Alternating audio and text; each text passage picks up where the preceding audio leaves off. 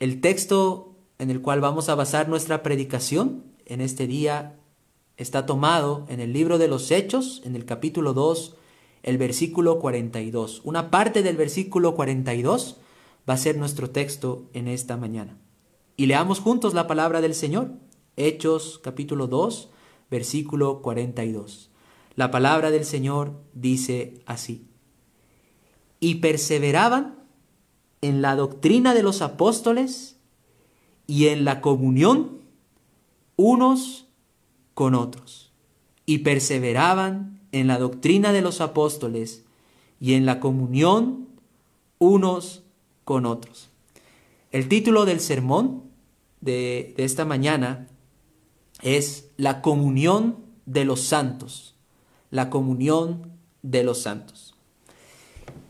Y a modo de introducción, porque siempre es bueno hacer una introducción en los sermones, hermanos, es bueno que nosotros recordemos lo que hemos venido estudiando a lo largo de estas semanas o días del Señor. ¿sí? Recuerden que hemos estado estudiando y meditando acerca de los medios de gracia. Los medios de gracia, que son esos medios, dijimos, que el Señor ha instituido en su palabra para bendecir a su pueblo ¿sí? y para obrar en el corazón de los hombres. Y hemos dicho que estos medios de gracia, en líneas generales, se clasifican en medios de gracia privados y medios de gracia públicos. Entonces hemos empezado viendo aquellos medios de gracia que empiezan o que una persona desarrolla de manera personal en el hogar. Por ejemplo, la oración, la lectura y meditación de las escrituras. Luego, hemos visto que los medios de gracia no solamente se limitan para que uno los desarrolle de manera individual, sino que también hay medios de gracia que se deben desarrollar en el contexto de una familia, si es que el Señor nos ha provisto de una familia. Como por ejemplo, hemos visto la adoración familiar, cuando una familia se reúne para leer las escrituras, para orar al Señor y para alabar a Dios en el seno o en el contexto familiar. Y luego hemos visto que esa piedad que empieza en uno, pasa al hogar y va avanzando, ¿sí? llega a la iglesia. Y que el Señor también en su soberanía nos ha dejado medios de gracia públicos que se desarrollan en un contexto eclesial. Y la anterior semana habíamos meditado en el primer medio de gracia público que era la predicación de la palabra. Y que miren, que justamente nuestro texto hace una conexión de la predicación de la palabra con el segundo medio de gracia público que hoy vamos a meditar, que es la comunión de los santos, o podríamos decir, en palabras tal vez más claras, la comunión entre los creyentes. Porque nuestro texto dice, y perseveraban en la doctrina de los apóstoles, esto es en la enseñanza de los apóstoles o en la predicación de los apóstoles, y en la comunión unos con otros, en la comunión fraternal que tenían los hermanos, unos con otros, en el contexto de una iglesia local. Entonces vemos que el segundo medio de gracia está conectado, ¿sí? Está conectado con el que habíamos meditado la anterior semana, que es la predicación de la palabra. Pero tal vez a modo de, de hacer una aclaración muy importante, hermanos, porque nosotros hemos titulado este sermón y hemos dicho la comunión de los santos, ¿sí?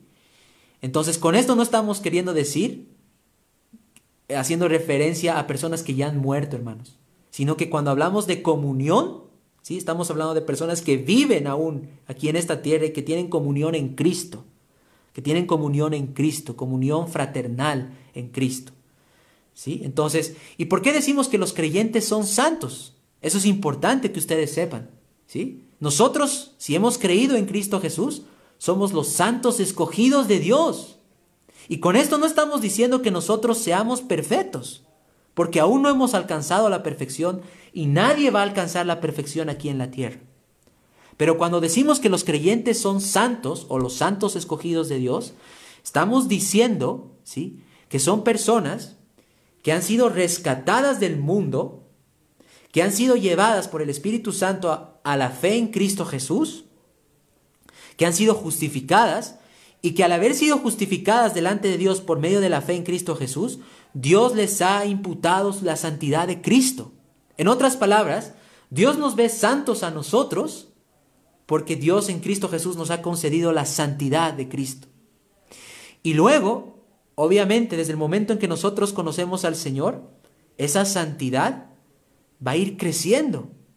¿sí? Hay una santidad imputada que se nos concede al momento de creer en Cristo y hay una santidad impartida, que es la obra del Espíritu Santo en nuestros corazones hasta el día en que nosotros lleguemos a la patria celestial. Entonces, sí somos santos y como santos tenemos que tener comunión, porque este es un medio de gracia que el Señor ha instituido para nuestra bendición y para el provecho de nuestras almas. Ahora, en esta mañana vamos a considerar tres cosas en nuestro sermón. Eh, en nuestro sermón. Nuestra primera consideración, ¿sí? Va a ser la siguiente. Vamos a hacer algunas consideraciones iniciales para una mejor comprensión de la doctrina de la comunión de los santos. Nuestra segunda consideración o nuestro segundo punto en esta mañana va a ser, vamos a meditar en lo que es la comunión de los santos. ¿Qué es la comunión a la cual Dios nos llama? ¿A qué comunión nos está llamando Dios y cómo debemos participar en este medio de gracia nosotros, como hermanos y como hijos de Dios? Y tercero, vamos a terminar haciendo unas cuantas aplicaciones de cómo podemos nosotros avivar o fomentar o fortalecer la comunión de los santos en la iglesia. Cómo podemos, algunos consejos y exhortaciones de cómo podemos avivar o fortalecer la comunión de los santos en la iglesia. Entonces esos van a ser nuestros puntos que vamos a considerar en esta mañana, amados hermanos. Entonces, sin extendernos más ya en la introducción, empecemos a considerar y a desarrollar estas cosas y a meditar juntos en la palabra del Señor. Algunas consideraciones iniciales para una mejor comprensión de la, de la doctrina de la comunión de los santos. Primero, hermanos, quiero que ustedes sepan que la comunión de los santos, ¿sí? Es en el Señor Jesucristo. Es en Cristo Jesús, por medio del Espíritu Santo que ha sido derramado en nuestros corazones y en el vínculo de la paz. La comunión que los santos tienen es en Cristo Jesús, por medio del Espíritu Santo que ha sido derramado en nuestros corazones y en el vínculo de la paz. Vamos a leer un primer pasaje en esta mañana, en Efesios capítulo 4. Ustedes pueden buscar ahí en sus hogares. Efesios capítulo 4. Vamos a mirar algunos textos en este día. Efesios capítulo 4, versículo 1. La palabra del Señor dice así, hermanos.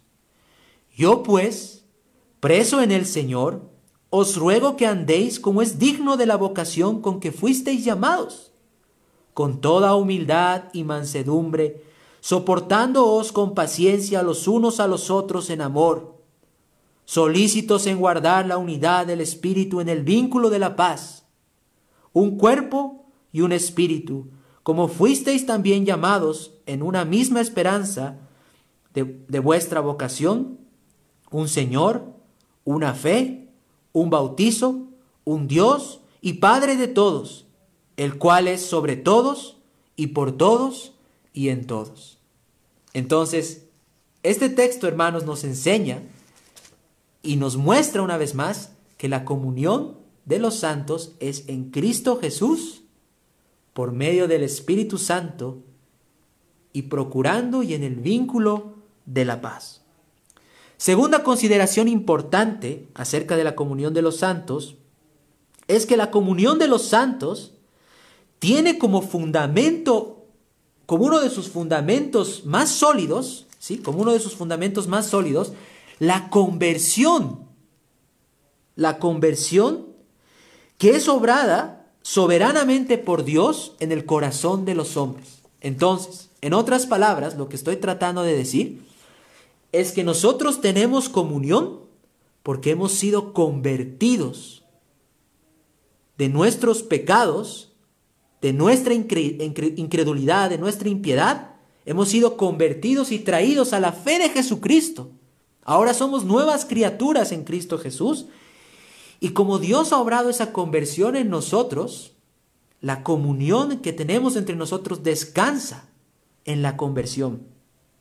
Por ejemplo, yo quiero que miren nuestro texto, hermanos. Miren nuestro texto, Hechos capítulo 2, versículo 42.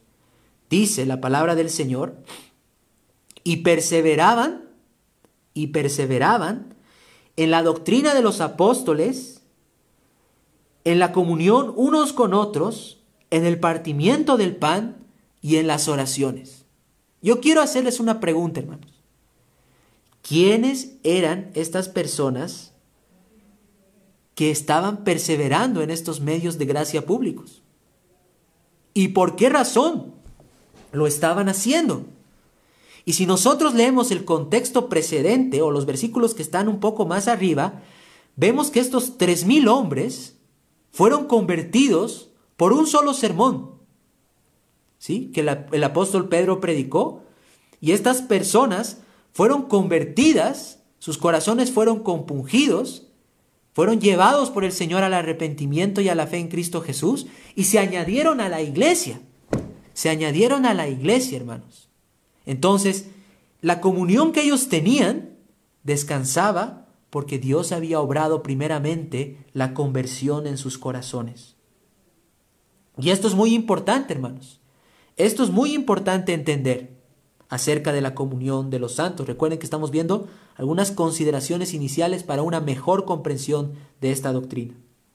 Nuestra tercera consideración, que yo quiero que ustedes recuerden, es que la comunión de los santos es santa, porque por la gracia porque por la gracia que ha sido derramada en sus corazones, los santos han sido apartados del mundo por medio de la fe en Cristo Jesús.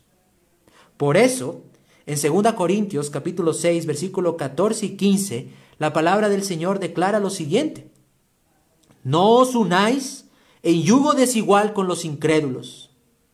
Porque qué compañerismo, qué compañerismo tiene la justicia con la injusticia, y qué comunión la luz con las tinieblas, y qué concordia Cristo con Belial, o qué parte el creyente con el incrédulo. Entonces la comunión es santa, es entre personas regeneradas, entre personas que han sido convertidas. ¿Por qué? Porque la comunión de los santos es en Cristo Jesús, hermanos. Entonces nosotros no podemos tener comunión, ¿sí? Comunión como mandan las escrituras con los incrédulos. Si bien nosotros debemos evangelizarles, debemos preocuparnos por ellos, debemos orar por ellos, pero no podemos tener comunión con ellos. Porque dice la palabra del Señor en 2 Corintios, ¿o qué parte el creyente con el incrédulo? ¿Por qué? Porque ellos siguen otro principio de vida, ellos están bajo el espíritu que opera en los hijos de desobediencia y nosotros tenemos, por la gracia de Dios, al Espíritu Santo morando en nuestros corazones. Hay otro principio de vida que guía nuestras vidas. Entonces la comunión de los santos es santa porque la, por la gracia que ha sido derramada en nuestros corazones. Y por eso hemos sido apartados o sacados del mundo. Recuerden lo que la palabra iglesia significa, hermanos. Los llamados afuera. Aquellos que han sido sacados del mundo y que han sido traídos a la fe en Cristo Jesús. Tercero, o perdón, cuarto. Cuarta consideración.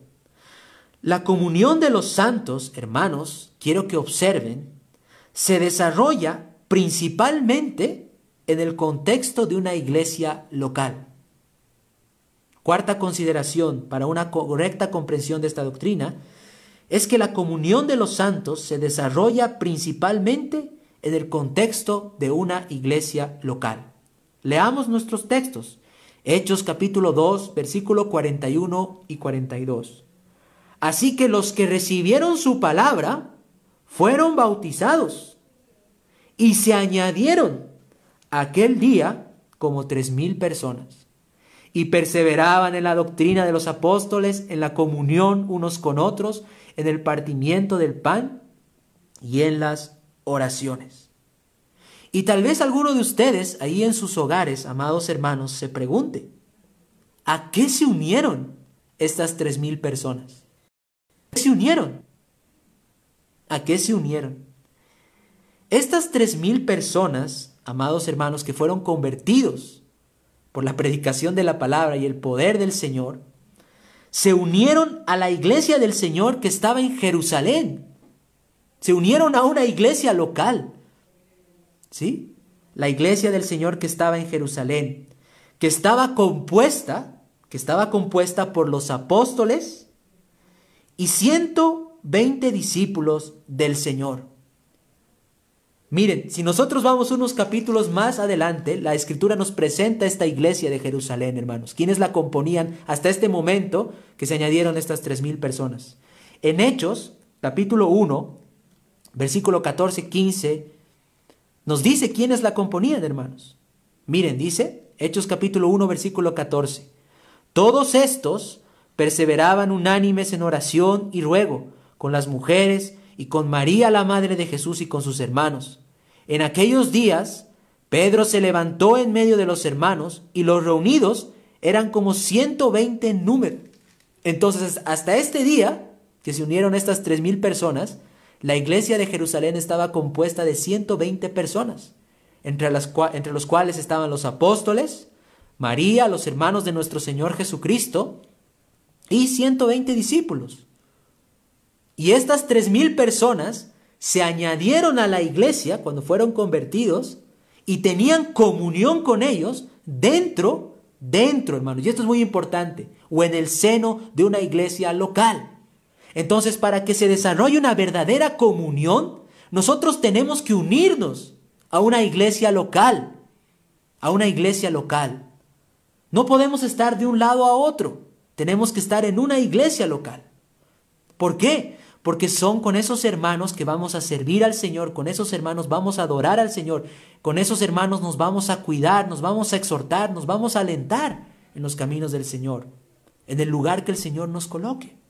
Entonces, la comunión de los santos, y esto es muy importante hermanos, se desarrolla principalmente en el contexto de una iglesia local.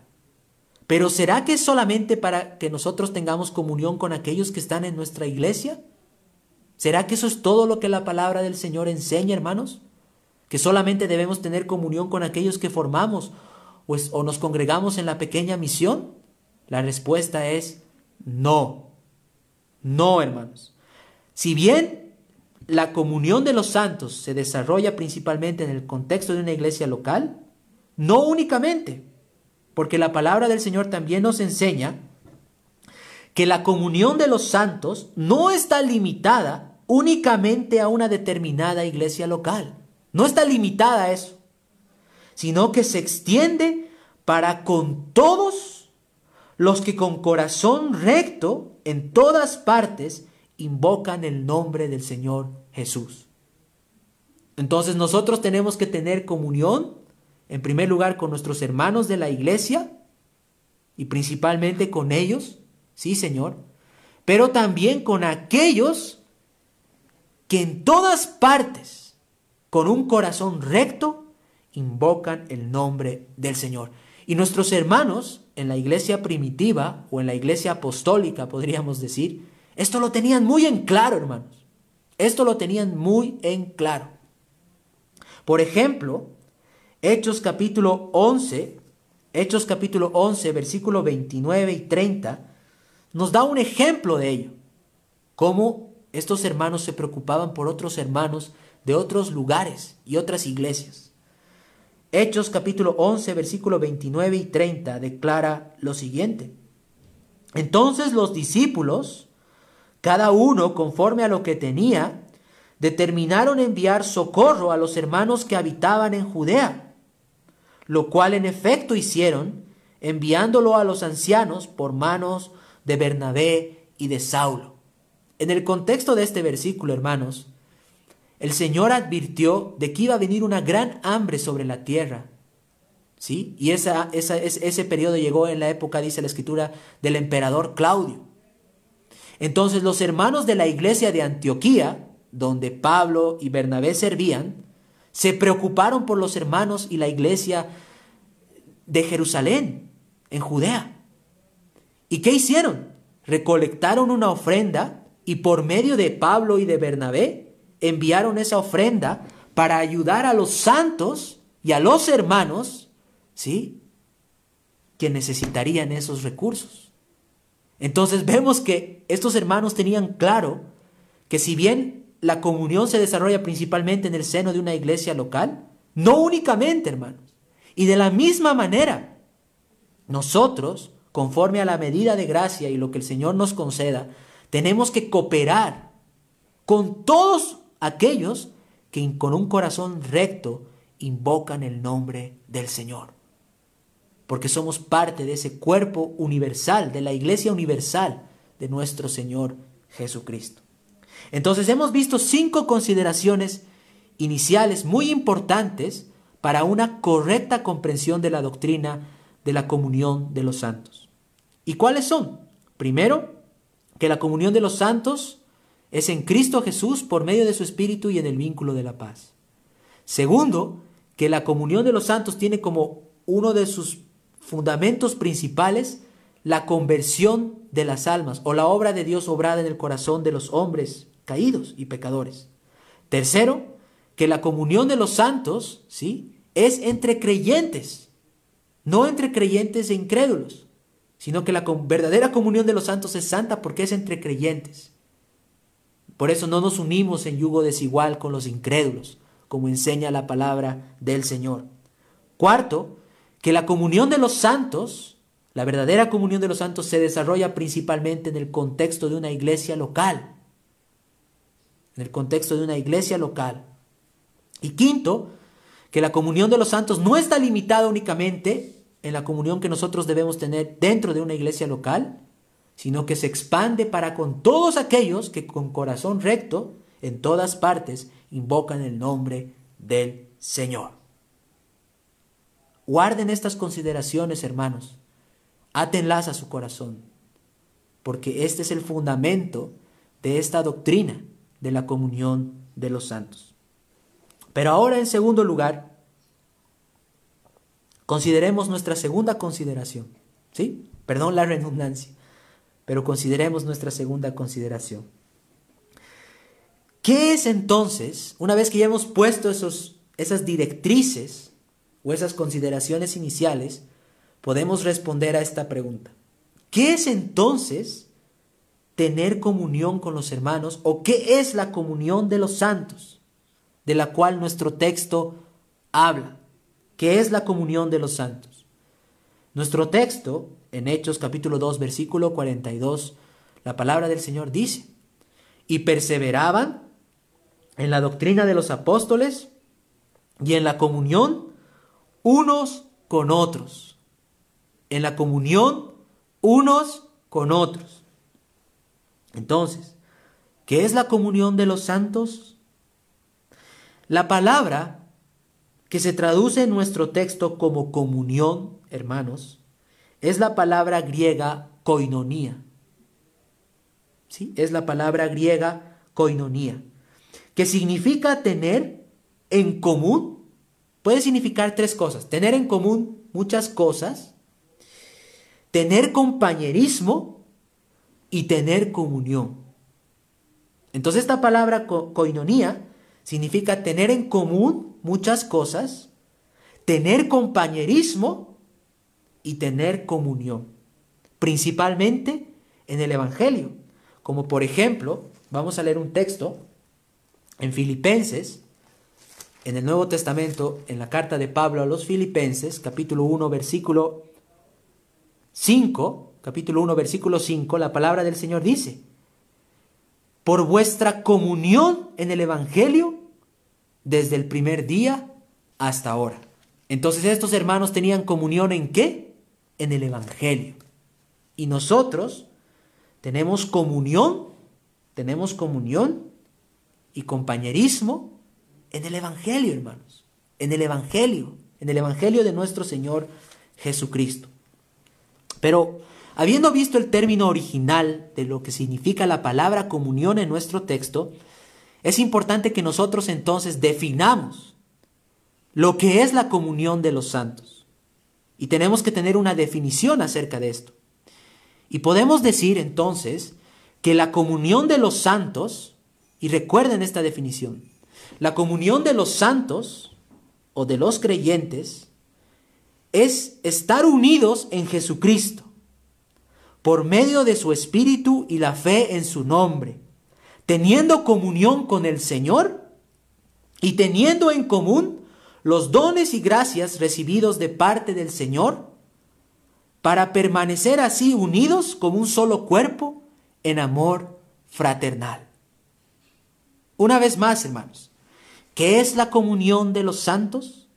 La comunión de los santos es estar unidos en Jesucristo por medio de su Espíritu y la fe en su nombre, teniendo comunión con el Señor y teniendo en común los dones espirituales y gracias recibidos de parte del Señor para permanecer así unidos como un solo cuerpo, como un solo cuerpo en amor fraternal.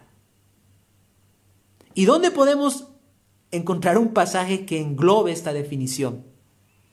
Me gustaría que leamos un versículo en, e, en Efesios, capítulo 4, Efesios capítulo 4, versículo 15 y 16.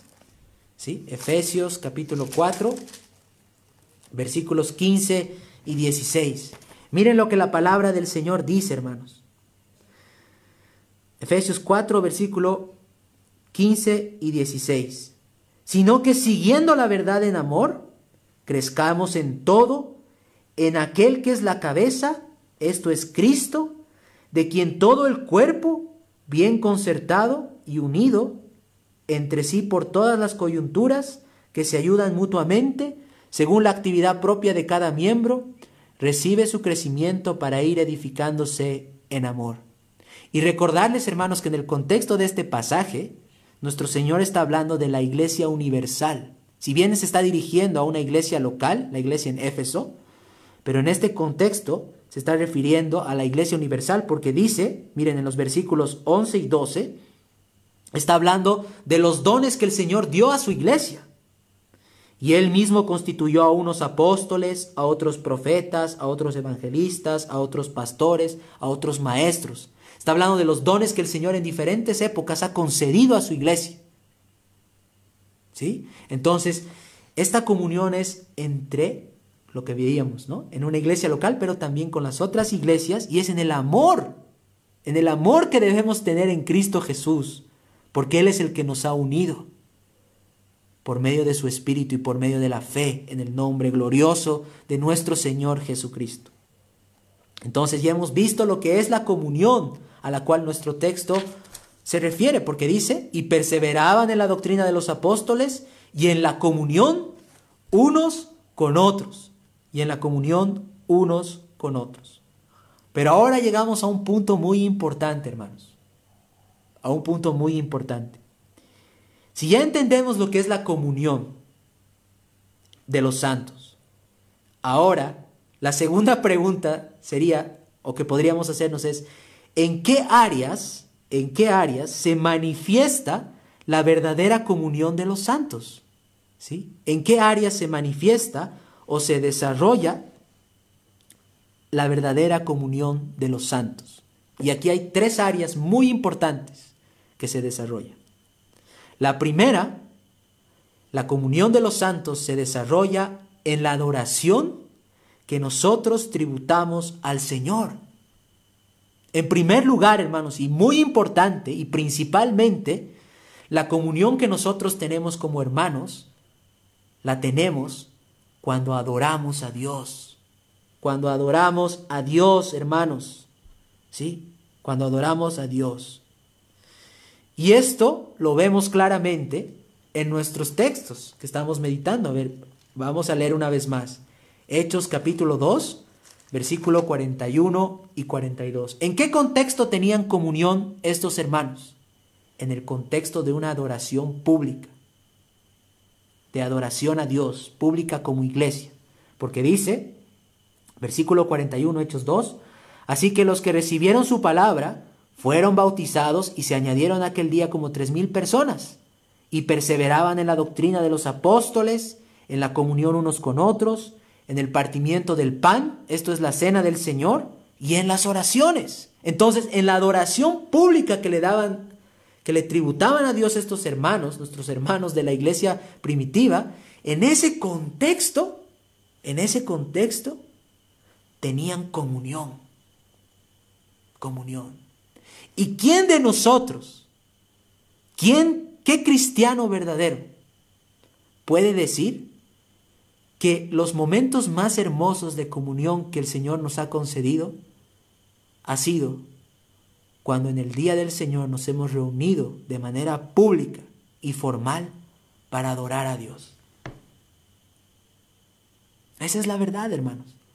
Cuando nos reunimos como pueblo del Señor para escuchar su palabra, para cantar himnos, para orar de manera pública y formal, es en ese contexto, hermanos, en ese contexto, que hemos tenido los momentos más hermosos de comunión fraternal. ¿Verdad?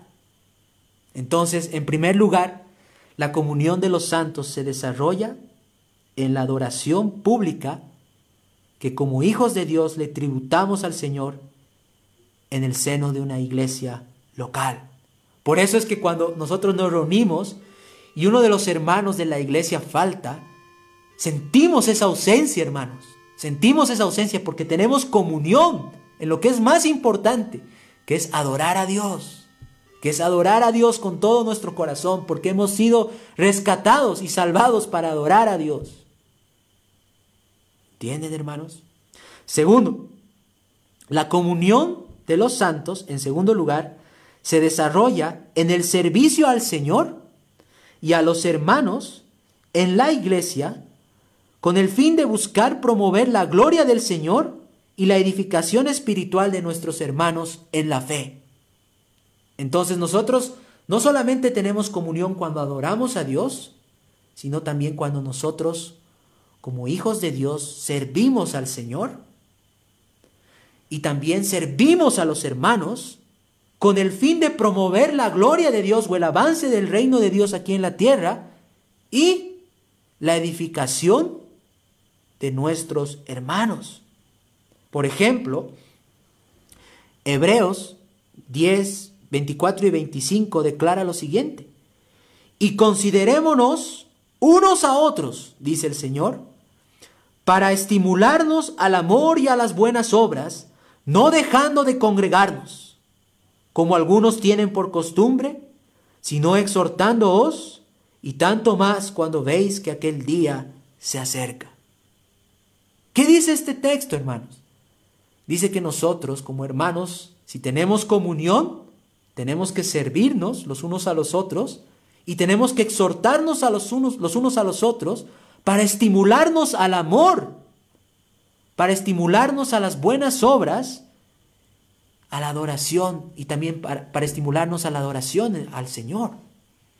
Entonces, hermanos, nosotros tenemos comunión con los hermanos cuando estamos sirviendo a Dios y cuando estamos buscando el avance del reino de Dios y la edificación de nuestros hermanos en la iglesia. Y ahí se desarrolla, en segundo lugar, la comunión de los hermanos. Pero ¿será que solamente la comunión de los santos es cuando adoramos a Dios?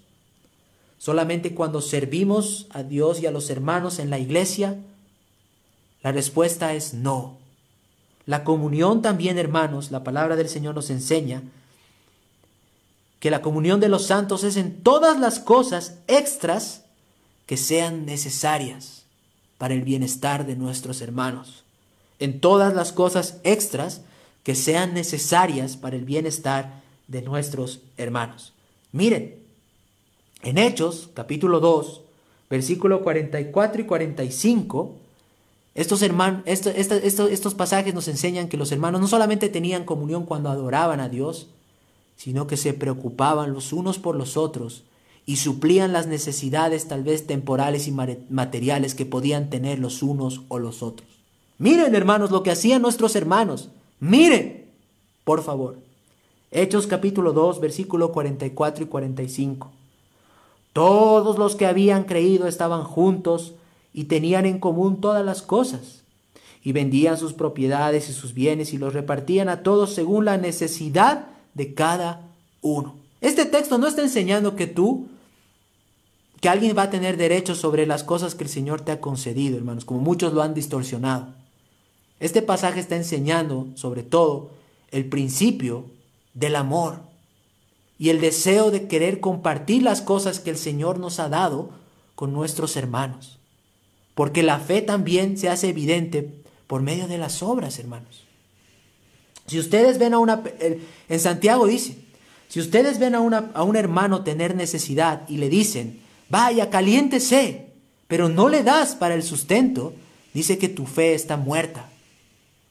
Porque la fe sin obras es muerta, dice la palabra del Señor. Entonces la comunión que nosotros también tenemos está, por ejemplo, cuando nosotros Fuera del contexto de la adoración nos reunimos para comer, tal vez para leer la escritura, orar juntos, por la preocupación que podemos tener los unos por los otros. Si ves a un hermano tener necesidad, ayudarle a suplir con esa necesidad. Eso es tener comunión, eso es tener compañerismo, hermanos, en Cristo. Es adorar juntos al Señor, es servirnos los unos a los otros, buscando nuestra edificación, y es supliendo nuestras necesidades ya sean espirituales o materiales, si fuera el caso. Después de esta providencia, tal vez nosotros vamos a tener ¿sí? que compartir muchas cosas los unos con los otros. No sabemos cómo el Señor nos vaya a dejar en su providencia después de esto. Y va a ser una excelente oportunidad para que nosotros podamos ejercitar el amor. Entonces, antes de pasar a nuestro tercer punto, hermanos, consideren y recuerden, mis hermanos, que la comunión de los santos, la comunión de los santos, es mucho más, es mucho más, hermanos, que asistir solamente a los servicios públicos de adoración en una determinada iglesia local. Una vez más, consideren y recuerden, mis hermanos, que la comunión de los santos es mucho más que asistir solamente a los servicios públicos de adoración en una determinada iglesia local. Muchos creyentes, hermanos, hoy en día, piensan que solamente es ir a la iglesia y que haciendo eso y cumpliendo con ese deber, aunque eso es bueno, porque la palabra del Señor dice que es bueno, creen que con eso han cumplido y han tenido comunión, hermanos. Pero hemos visto en nuestro texto que la comunión entre los hermanos, entre los santos, implica muchas cosas más. Muchas cosas más. Es adorar al Señor en un espíritu, en verdad. Es preocuparnos los unos por los otros, suplir las necesidades que podamos tener, materiales, espirituales, servirnos en el amor los unos a los otros. Y eso es lo que nuestros hermanos hacían. Y nuestro texto nos enseña en Hechos capítulo 2, versículo 42. Y perseveraban en la doctrina de los apóstoles, en la comunión unos con otros. Entonces ya hemos visto dos cosas, hermanos. En primer lugar, cinco consideraciones iniciales para una mejor comprensión de la doctrina. En segundo lugar, hemos visto lo que es la comunión de los santos. Pero ahora tenemos que llegar a la parte tal vez muy importante de nuestro sermón, que es la parte aplicativa. Si ya sabemos en qué se fundamenta la comunión, si ya sabemos lo que es tener comunión con los santos, ahora, ¿cómo ponemos en práctica la comunión que nosotros debemos tener en la iglesia? ¿Y cómo avivamos o fomentamos la comunión de los santos? Entonces yo quiero hacerles una pregunta a ustedes, hermanos. ¿Cómo podemos fortalecer en la iglesia la comunión de los santos?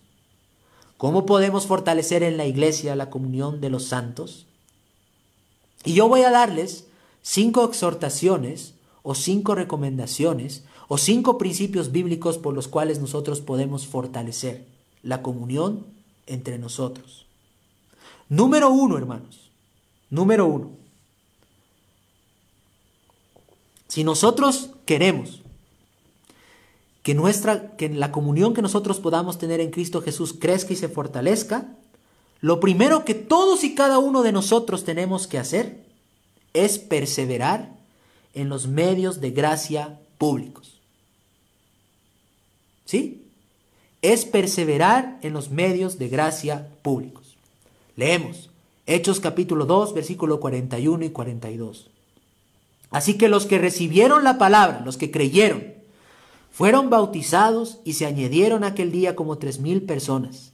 Y perseveraban, y perseveraban en la doctrina de los apóstoles, en la comunión unos con otros, en el partimiento del pan y en las oraciones. ¿Qué hacían estos hermanos para que la comunión se fortaleciera entre ellos? Perseveraban en los medios de gracia públicos que ahora estamos viendo, la predicación de la palabra, la comunión entre ellos y vamos a terminar viendo después la reunión de oración y la cena del Señor.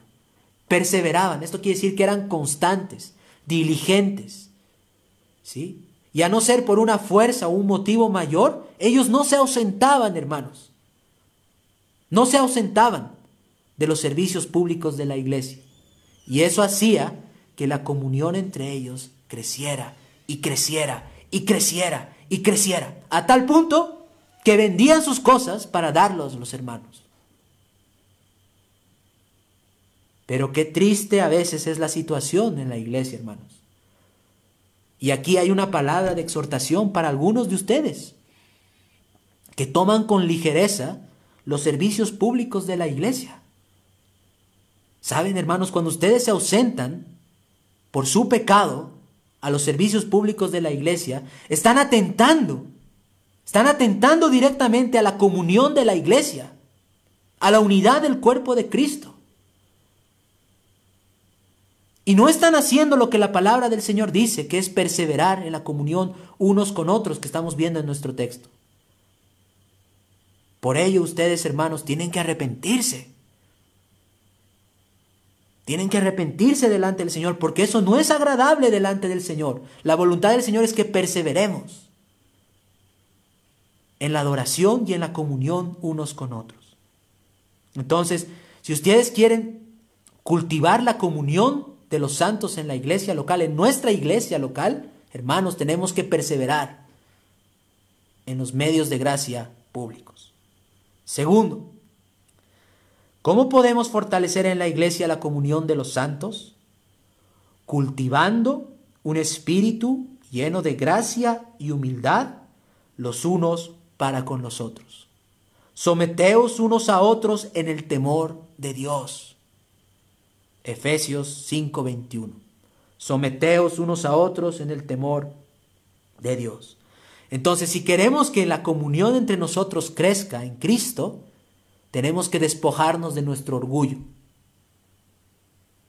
Tenemos que ser humildes y no tener un concepto más alto del que nos deberíamos tener de nosotros mismos, hermanos. Todos estamos siendo santificados por el Señor. Puede ser que algunos hermanos tengan más luz en la iglesia. Gloria a Dios por eso. Pero saben, hermanos, eso no da lugar para que aquí nadie se enaltezca y se crea más que nadie. Si queremos que la comunión crezca y se fortalezca, tenemos que agarrar el orgullo y botarlo a un lado. Y como dice la palabra del Señor, hermanos, someternos los unos a los otros. Los unos a los otros nos necesitamos y los unos de los otros tenemos que aprender, tenemos que ser humildes, hermanos. ¿Por qué? Porque Dios resiste a los soberbios y da gracia a los humildes.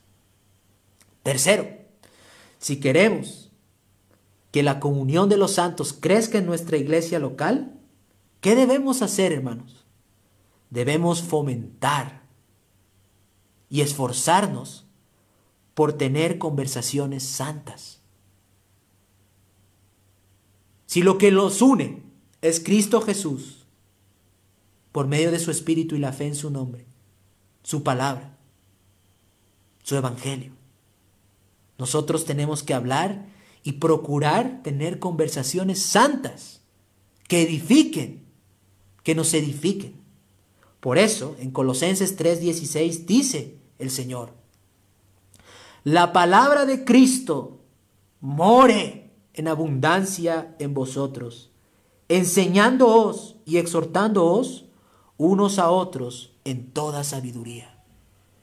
Hermanos, tenemos que hablar del Señor, de la palabra del Señor. Si queremos que la comunión crezca entre nosotros, tenemos que tener conversaciones santas que nos edifiquen. Y saben, creo que aquí todos nosotros debemos arrepentirnos, hermanos.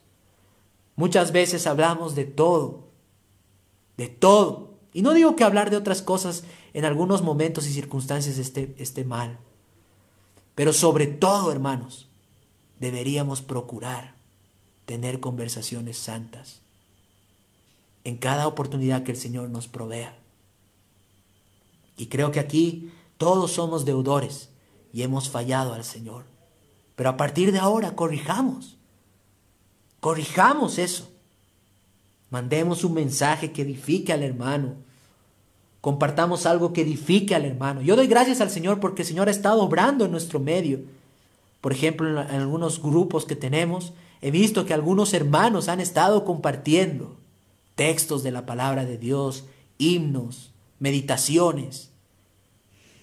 Y eso es lo que tenemos que hacer, hermanos procurar tener conversaciones edificantes. La palabra de Cristo, dice el Señor, abunde en vosotros, enseñándoos y exhortándoos unos a otros en toda sabiduría, en toda sabiduría del Señor.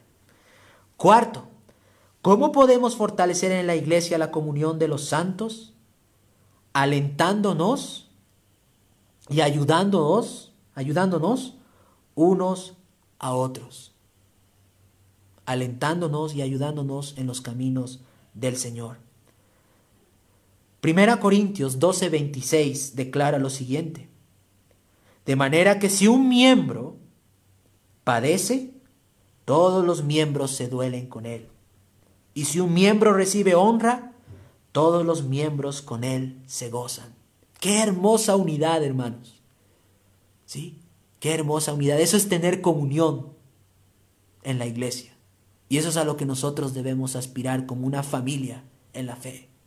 Si a un hermano le va mal, todos nos sentimos tristes con ese hermano. Y lo alentamos, y lo apoyamos, y oramos, y hacemos todo lo que podamos para que ese hermano se levante. Si a un hermano de la iglesia le va bien, todos nos alegramos con él. Todos nos regocijamos con él porque somos uno en Cristo. Y eso es tener comunión, hermanos. Eso es tener comunión. Hermanos, yo les pregunto, ustedes han visto en este tiempo, por la bondad del Señor, algunos de los hermanos están perseverando a pesar de la adversidad en este tiempo. Pero hay otros que están sufriendo, están luchando. ¿Y qué estamos haciendo? ¿Qué estamos haciendo, hermanos? ¿Qué estamos haciendo para alentar al hermano? Para sostenerlo.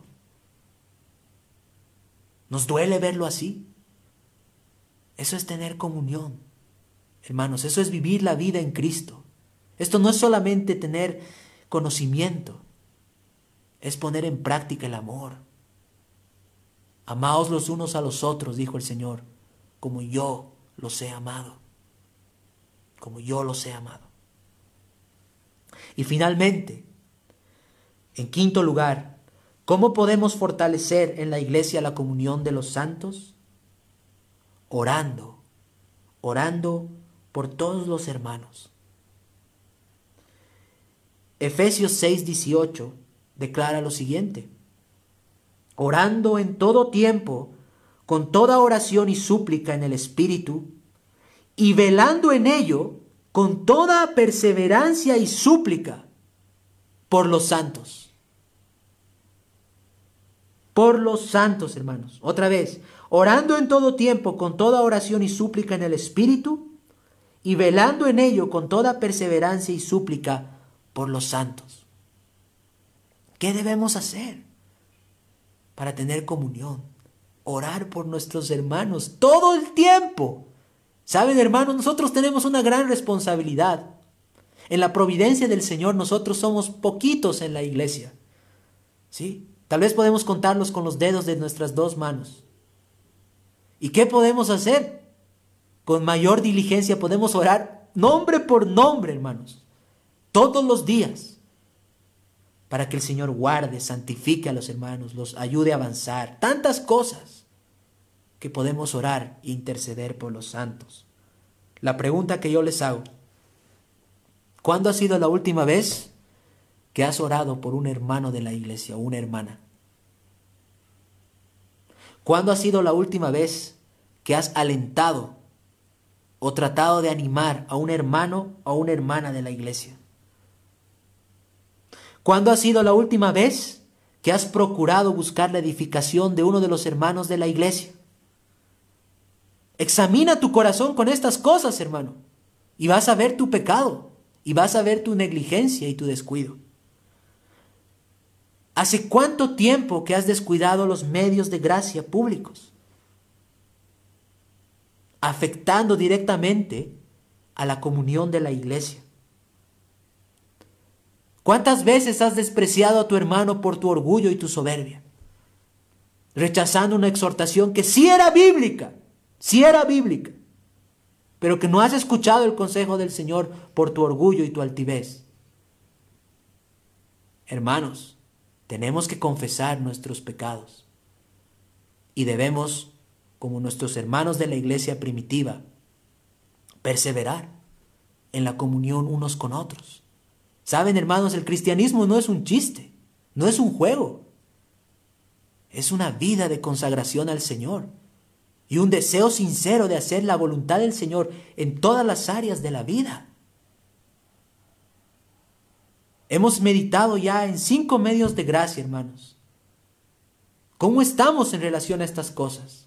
¿Cómo estamos en relación a nuestra oración privada? ¿Cómo estamos en nuestra vida de lectura y meditación de las escrituras? Si tenemos familia, ¿estamos adorando en nuestros hogares? ¿Estamos cumpliendo con la adoración familiar? ¿Estamos amando y exponiendo nuestros corazones constantemente a la predicación de la palabra? y cómo estamos en el trato y en la comunión que tenemos los unos con los otros. Porque nuestro texto dice, hermanos, Hechos 2.42, y está hablando de cristianos, que tienen el mismo espíritu que tú y yo tenemos, y el mismo Señor que tú y yo tenemos, si somos cristianos. Y perseveraban en la doctrina de los apóstoles y en la comunión unos con otros. Entonces, hermanos, tenemos que perseverar en la comunión. Y recuerden estos cinco consejos o estas cinco exhortaciones para fortalecer la comunión. Uno, perseverar en los medios de gracia públicos. Dos, tener un espíritu de humildad los unos para con los otros. Tres, procurar e intentar tener conversaciones santas con los hermanos. Cuatro, ayudarnos y alentarnos los unos a los otros. Y quinto, orar e interceder por todos los hermanos de la congregación y por todos los santos si tenemos otros hermanos en otras iglesias. Pero ahora, hermanos, hemos hablado de los creyentes, pero debo terminar haciendo una exhortación final. Esto es cuando nosotros somos parte de una iglesia, de la iglesia del Señor, ¿sí? De la iglesia del Señor. Pero ¿qué podemos decir de aquellas personas que en este momento no tienen comunión con la iglesia, que están alejados de Cristo. ¿Qué podemos decir? Porque miren, hemos leído en el versículo 41 y 42 que estas personas cuando fueron convertidas se añadieron a la iglesia. Pero hay cuántas personas en este momento no están convertidas, no han sido convertidas y están alejados de la comunión de la iglesia y de los medios de gracia privados y públicos que tú tal vez como creyente lo desprecias. ¿Qué les podemos decir a aquellas personas que están en su pecado? Pues tenemos que decirles que si no se vuelven al Señor Jesucristo, que si no se arrepienten de sus pecados y creen en el Hijo unigénito de Dios, no solamente se privarán de la comunión con la iglesia aquí en la tierra, sino que se privarán de estar con Dios por toda la eternidad y serán condenados en el infierno. Si tú estás alejado de la comunión entre los hermanos, si tú desprecias a los cristianos, tal vez hasta te parecen fanáticos, dogmáticos, déjame decirte que tú estás en peligro. Tu alma está en peligro. Y si mueres en tus pecados, te perderás eternamente. Por eso, debes arrepentirte. Debes arrepentirte de tus pecados y clamar al Señor. Pedirle al Señor que te conceda su misericordia. Que te conceda la salvación en Cristo Jesús. Porque solamente aquellas personas que crean en el Señor Jesucristo serán salvas. ¿Cuántas personas ya han muerto en este tiempo? Y se han puesto a pensar cuántas de esas personas, nosotros no podemos juzgar a nadie, pero solamente piensen cuántas de esas personas realmente habrán dejado este mundo habiéndose arrepentido de sus pecados y creído en el Señor Jesús. ¿Qué si a ti te tocara? Saben, el problema mayor de la humanidad no es esta, esta pandemia o una enfermedad, es el pecado. La enfermedad mata el cuerpo, pero el pecado te destruye eternamente. Por eso despierta y ve a Cristo. Busca la salvación mientras puedas hallarla. Mientras el Señor te conceda vida o el Señor aún no retorne. Aún tienes tiempo, si no estás en Cristo, de arrepentirte y devolverte al Señor en un corazón, con un corazón humillado y en fe. Entonces vamos a terminar leyendo nuestro texto en esta mañana y ruego que este texto y esta meditación haya sido de bendición para todos y cada uno de nosotros. La palabra del Señor dice en Hechos 2.42, y perseveraban en la doctrina de los apóstoles y en la comunión unos con otros. Que el Señor bendiga su palabra, hermanos, y vamos a terminar orando en esta mañana. Padre Santo, te agradecemos infinitamente por tu palabra. Gracias Señor por habernos hablado en esta mañana. Y te pedimos que nos ayudes Señor a meditar en estas cosas. Y sobre todo Señor, nos ayudes a crecer en la comunión y en el amor fraternal. Padre, ten misericordia de nosotros. Perdona nuestra maldad, nuestra liviandad, nuestra ignorancia. Y ayúdanos, Señor, a vivir así, en amor, en comunión, como verdaderos hijos tuyos, Señor, que tú has comprado con tu sangre preciosa. Bendice, Señor, esta predicación y ayúdanos, Señor, en lo que resta de este día de reposo, a seguir meditando y contemplando la hermosura y la gloria de Jesucristo nuestro Señor y Salvador. Es en su nombre que te pedimos todas estas misericordias. Amén.